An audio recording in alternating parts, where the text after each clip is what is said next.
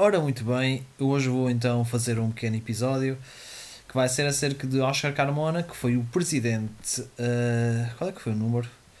Ah, foi o 11 presidente e que viria a ser substituído por António Oliveira Salazar.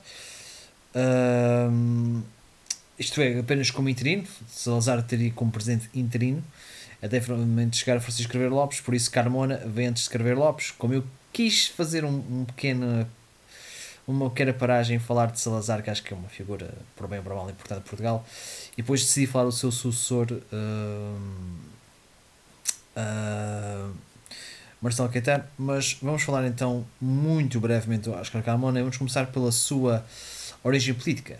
Republicano e maçom, Carmona aderiu rapidamente à proclamação da Primeira República Portuguesa a 5 de outubro de 1910. Nunca foi, porém, simpatizante da forma democrática do, de governo e, como mais tarde confessaria em entrevista a António Ferro, só votou pela primeira vez no referendo constitucional de 1983.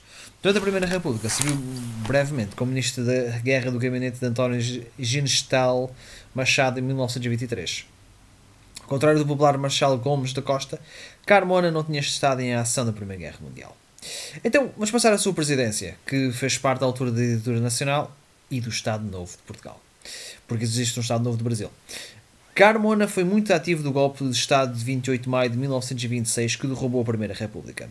O primeiro presidente do Conselho, o comandante José Mendes Cabeçadas, que iremos falar em breve, simpatizante da democracia apoiado, apoiado pelo último presidente republicano, Morano Machado, foi sucedido em junho por Manuel de Oliveira Gomes da Costa. Carmona, que foi ministro dos Negócios Estrangeiros entre 3 de junho e 6 de julho, era líder da ala mais conservadora e autoritária do regime militar, que considerava o mais moderado Gomes da Costa uma responsabilidade. Em 9 de julho, liderou um contragolpe junto com o general João José Sinel de Cortes. Este nome é muito familiar. Nomeou-se presidente e imediatamente assumiu poderes ditatoriais. Ele foi formalmente eleito para o cargo em 1928 como único candidato. Em 1928, Carmona nomeou António de Oliveira Salazar Ministro das Finanças. Impressionado com o carisma e as qualidades de Salazar, Carmona nomeou Salazar como Primeiro-Ministro em 1932 e entregou-lhe o controle do governo.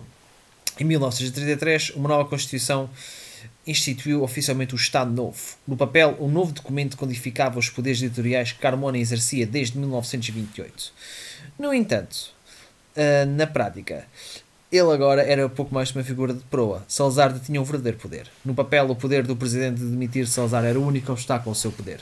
No entanto, Carmona geralmente deu carta branca a Salazar. Ele foi reeleito em sua oposição em 1935 e 1942 para mandados de 7 anos. Em 1935, assinou a lei que proibia a maçonaria em Portugal com relutância, devido ao seu próprio passado maçom.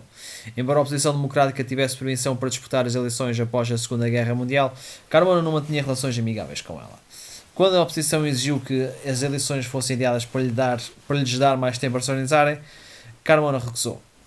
No entanto, espalharam-se rumores de que Carmona apoiou a fracassada revolta militar de 1947, liderada pelo general José Marcos Judinho para derrubar Salazar, sob a condição de que ele se mantivesse como Presidente da República. Provavelmente para acabar com esses rumores, Carmona finalmente aceitou o título de Marechal.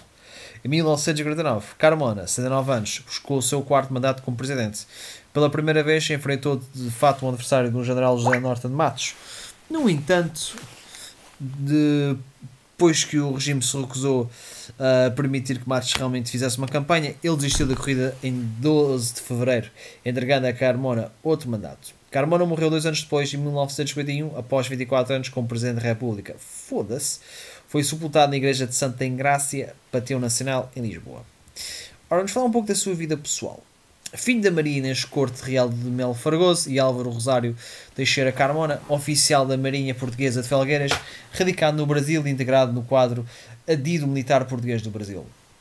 Em janeiro de 1914, Carmona casou-se com Maria do Carmo Ferreira da Silva, Chaves, 28 de setembro de 1878, 13 de março de 1956, filha de Germano da Silva e esposa em Graça de Deus. Com este casamento, ele legitimou seus três filhos. Foi tio-avô da ex-presidente da Câmara Municipal de Lisboa, Carmona Rodrigues, de 2004 a uh, 2007. Uh, ah, deste caso do, do ex, do ex, do ex-presidente, é um senhor, António Pedro Normes Carmona Rodrigues. Ele também era primo do presidente brasileiro Augusto Tasso Fragoso. Sua biblioteca pessoal foi comprada pela Biblioteca Nacional da Austrália em 1967 ou 68. Algumas das honras que lhe foram concedidas: Comandador da Ordem de Avis, Portugal, 15 de fevereiro de 1919. Comandador da Ordem de São Tiago da Espada, Portugal, 28 de fevereiro de 1919. Estas são duas. Ah, há uma que não é portuguesa.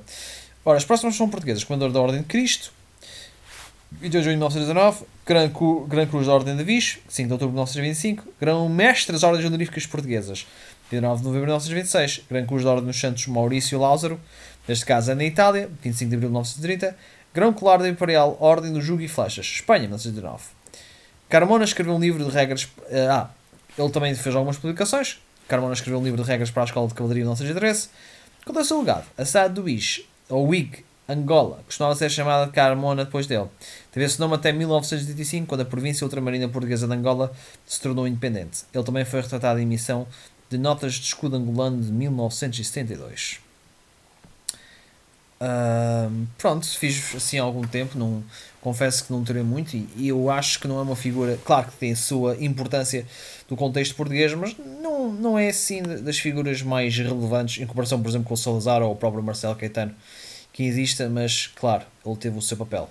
Pronto, uh, aqui é tudo, eu não, não tiro-vos mais o vosso tempo.